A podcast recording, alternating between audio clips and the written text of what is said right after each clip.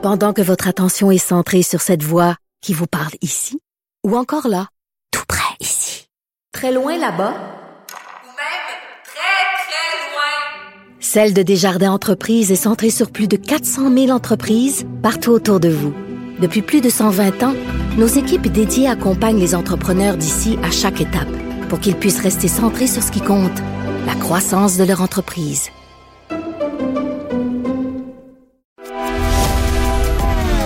Grand philosophe, poète dans l'âme, la politique pour lui est comme un grand roman d'amour.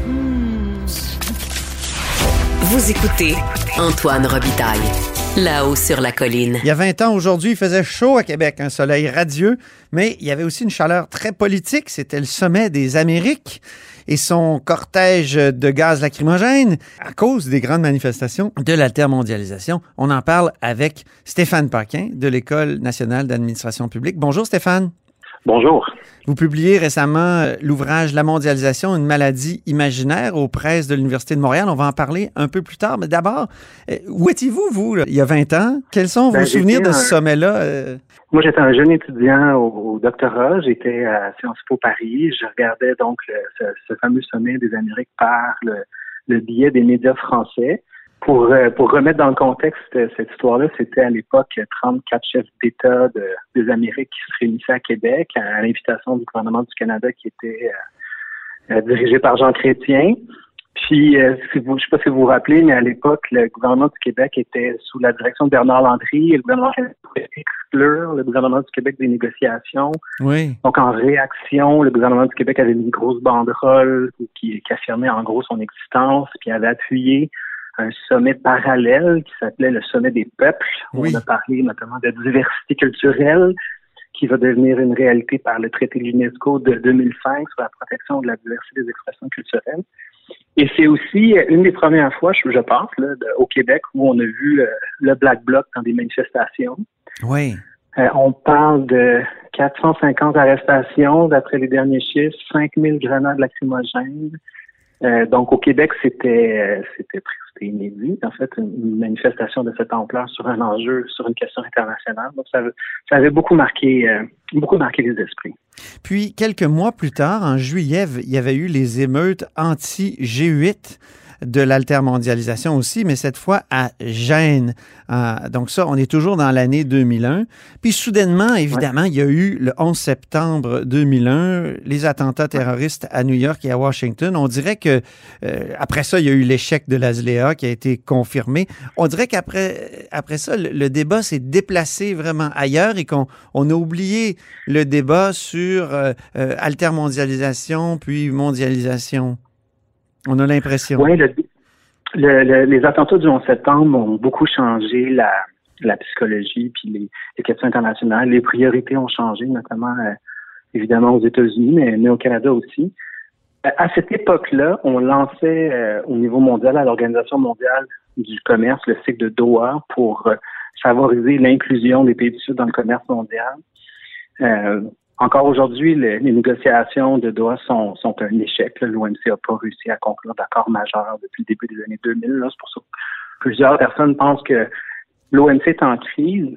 Mais ce qui s'est produit depuis, en fait, c'est que les pays, euh, surtout les plus gros, ont tendance à préférer négocier des accords bilatéraux pour mettre de la pression sur les plus petits pays puis favoriser les concessions. Oui. Euh, L'Union européenne, par exemple, a accepté de négocier à partir de 2008, mais les discussions ont commencé un peu avant, l'accord de libre-échange entre le Canada et l'Union européenne. Euh, les États-Unis, l'Union européenne ont utilisé la taille de leur marché pour négocier des accords de commerce avec d'autres euh, groupes de pays, ce qui fait que la mondialisation ne s'est pas arrêtée euh, avec le sommet des Amériques, mais le projet de créer une zone de libre-échange des Amériques, ça, ça c'est bien, c'est bien mort. la, la mort a été confirmée au sommet de 2005 en Argentine. Mhm. Mais la les négociations commerciales ont, ont continué. Euh, en ce moment encore, euh, on se rappelle tous la renégociation de l'ALENA avec Trump. On est encore en train de négocier, par exemple, avec les pays du Mercosur. Donc, tout ça, c'est pas arrêté, c'est juste beaucoup moins visible qu'autrefois. Donc, on n'est pas, euh, comme le disait John Saul, qui, qui était le, qui a été presse consort au Canada. John Saul avait publié un livre qui s'intitulait La fin de la mondialisation. Donc, c'est loin d'être la fin de la mondialisation, là, le début des années 2000. Non, c'est la prolifération des accords bilatéraux. C'est qu'on change de. Si je, si je peux le simplifier, à partir de 1945, on a choisi une approche multilatérale avec le GATT, puis après la création de l'OMC en 1995. Déjà, à partir des années 90, les relations bilatérales, les États choisissaient à faire des relations plutôt bilatérales pour favoriser les accords de commerce. Et là, c'est la tendance qu'on voit. La plupart des pays, comme le Canada, les États-Unis, la Grande-Bretagne, les pays d'Asie, négocient de plus en plus d'accords bilatéraux et cherchent à imposer par la taille de leur plus gros marché, là, je parle notamment des gros pays comme les États-Unis, euh, leurs propres normes commerciales. Ce qui fait que il y a beaucoup d'experts de commerce qui disent on devrait plus appeler ça des accords de libre-échange parce que ce n'est pas de ça dont il s'agit. Ah oui. Ce sont des accords de commerce négociés entre des pays.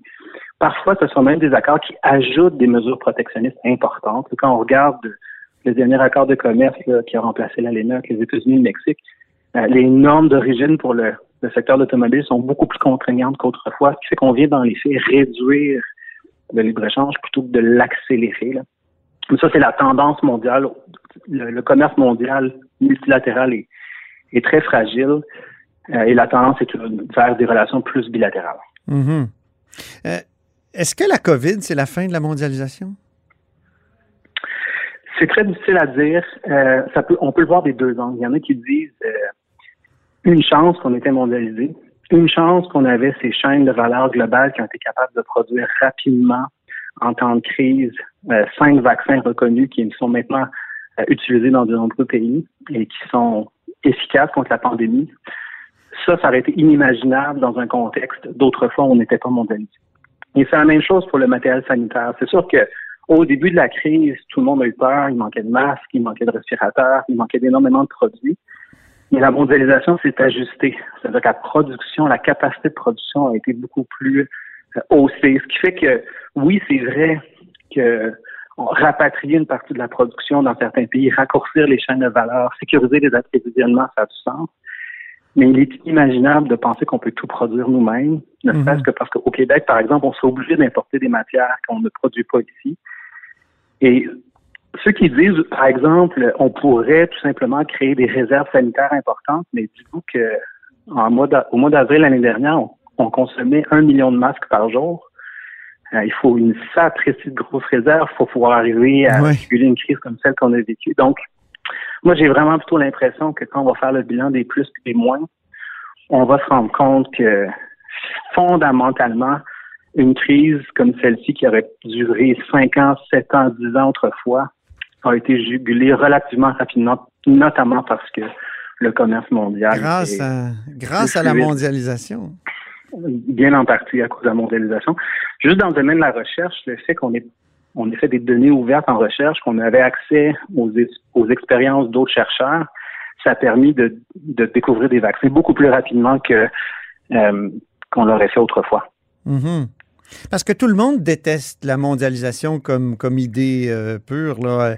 Vous l'écrivez, à droite, on tend à être réfractaire à l'immigration, on pleure le déclin de la souveraineté nationale. À gauche, on s'inquiète des effets du libre-échange et de l'automatisation sur les travailleurs et sur l'emploi. Déplore l'effondrement de l'État-providence et de la social-démocratie. Vous, tout, tout, tout votre livre, au fond, c'est pour répondre à ces attaques-là contre l'idée de mondialisation, puis à démontrer que au fond, si on regarde les données, c'est faux. Oui, c'est ça. En fait, je me, je me suis fait inspirer par un livre d'un auteur suédois qui s'appelle Hans Rosling. Le titre du livre en anglais, c'est Factfulness, et ça a été traduit en France par le même titre, là, Factfulness. Donc, le retour aux faits.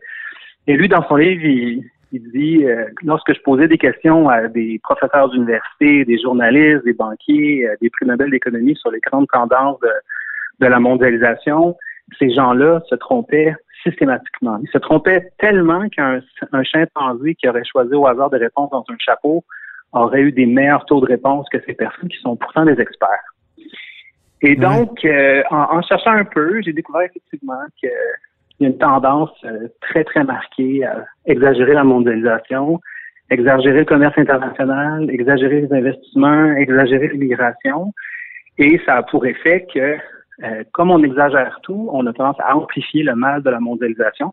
Et c'est là que je fais le lien avec la maladie imaginaire. Euh, parce que dans l'œuvre de Molière de 1673, le malade imaginaire est un hypochondriaque qui se croit très malade et qui se fait prescrire des médicaments qui plutôt que de le soigner, le rendre encore plus malade. Oui. Ben ça, c'est des mouvements, euh, c'est des mouvements populistes de droite ou de gauche qui.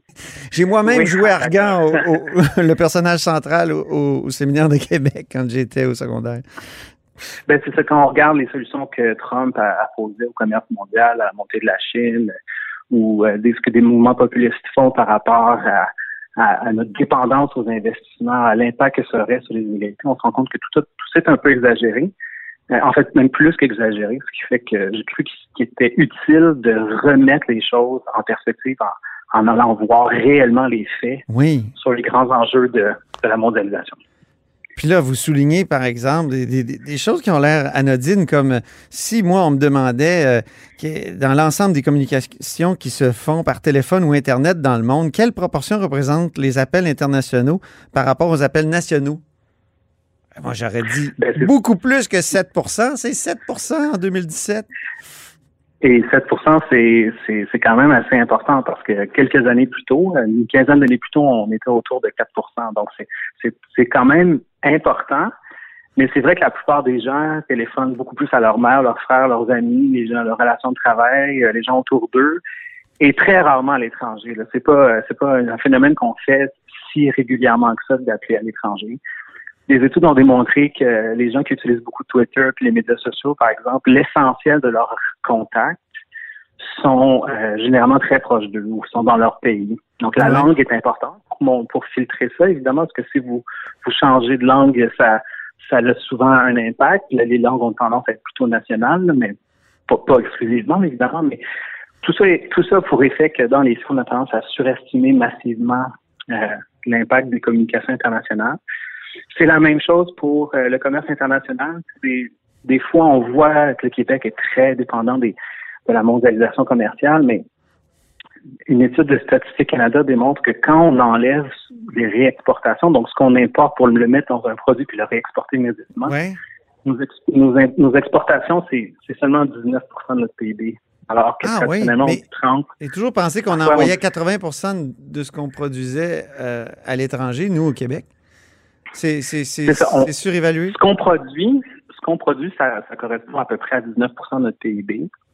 Et l'essentiel de ce qu'on exporte euh, ne dépasse pas 1000 kilomètres. Mhm. Donc, on l'exporte surtout aux États-Unis. Notre premier partenaire commercial, c'est les États-Unis, à 1000 kilomètres à peu près de, de la frontière. Puis, notre deuxième partenaire commercial, c'est l'Ontario. Mhm. Donc, la distance est beaucoup plus importante que, que ce que les gens pensent. Ça, c'est pour mesurer la mondialisation, mais il y a d'autres faits encore plus importants. Tu sais, on, on, déplore souvent l'impact de la mondialisation sur l'emploi, Oui. mais selon l'OCDE, juste avant la crise, là, parce qu'évidemment, la crise de la pandémie a affecté beaucoup l'emploi, mais juste avant la crise, il y avait deux pays sur trois de l'OCDE qui connaissaient des taux records. Jamais ces pays-là avaient eu des taux d'emploi aussi élevés ou des taux de chômage aussi faibles. Oui. Ils ont réussi ça en généralement en augmentant les conditions de travail et les avantages sociaux des travailleurs, notamment euh, pour les, les, les, congés parentaux ou euh, les questions des, des services de garde, par exemple. Donc, ça aussi, c'est quelque chose qu'on, qui est un peu contre-intuitif. On a l'impression que l'emploi va mal, mais on est assez vieux pour s'en rappeler. Là, pendant le sommet de Québec, euh, notre taux de chômage était autour de 10% Puis quand on, on se ramène en 1990, le taux de chômage au Québec est à 14% Oui. Juste, juste avant la pandémie, c'était 4,5 Puis Aujourd'hui, en pleine pandémie, on est à 6 ce qui est extraordinairement meilleur que dans les années 90, par exemple. Est-ce qu'on peut dire que c'est grâce à la mondialisation si, si le taux d'emploi est, est si bas? C'est sûr que ça en fait partie. Euh, je vais vous donner un autre exemple qui est encore plus euh, frappant. Selon le prix Nobel Angus Deaton, il n'y a aucun pays dans le monde qui a un taux de mortalité infantile plus élevé de nos jours qu'il y a 50 ans. Hmm. Puis quand on lui posait la question, mais est-ce que la mondialisation est responsable de ça? Je peux répondre autrement, c'est c'est inimaginable sans la mondialisation. C'est inimaginable qu'on ait sorti autant de personnes de la pauvreté. Mais oui. En 1980, il y avait la moitié de la, pauvre- la population mondiale qui vivait dans la pauvreté extrême. Puis de nos jours, on est à 10 ce qui est inédit dans l'histoire humaine. Donc, il faut Donc, arrêter de, de- de diaboliser la mondialisation. Il faut arrêter de la diaboliser. Puis un autre exemple qui, moi, m'a toujours plus surpris, moi qui, qui enseigne à l'École nationale d'administration publique, qui, qui, enseigne les politiques publiques et les finances publiques. Oui, en terminant, oui. Euh, on, on, parle souvent du retrait de l'État puis de, la fin de l'État-providence, Oui. mais quand on, on, regarde la hausse des dépenses publiques sur les, les politiques sociales, depuis 1960, la hausse est de 206 euh, Jamais les États-providence ont été globalement mieux financés de nos jours Ben oui. que dans- à tout autre moment dans l'histoire euh, des pays développés. Donc ça aussi, c'est une Est-ce qu'on peut dire mauvaise que conception. est-ce qu'on peut dire que vous êtes un optimiste ou, euh, ou, est-ce qu'il y a des gens qui disent que vous avez des lunettes roses? Ben, je, je, je vous reproche ça? optimiste. Je- pense que globalement, les choses vont beaucoup mieux que les gens le croient. Puis je pourrais finir avec un dicton américain qui dit que rien n'explique mieux le bon vieux temps qu'une mauvaise mémoire.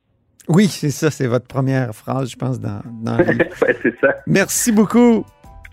Ben, merci à vous. Merci Stéphane Paquin, qui est euh, professeur à l'École nationale d'administration publique, qui est aussi directeur du groupe d'études et de recherche sur l'international et le Québec et directeur scientifique du Centre d'études sur l'intégration et la mondialisation. Et c'est tout pour La Haut sur la Colline en ce mercredi. Merci beaucoup d'avoir été des nôtres. N'hésitez surtout pas à diffuser vos segments préférés sur vos réseaux. C'est comme ça qu'on fait connaître l'émission. Et je vous dis à demain.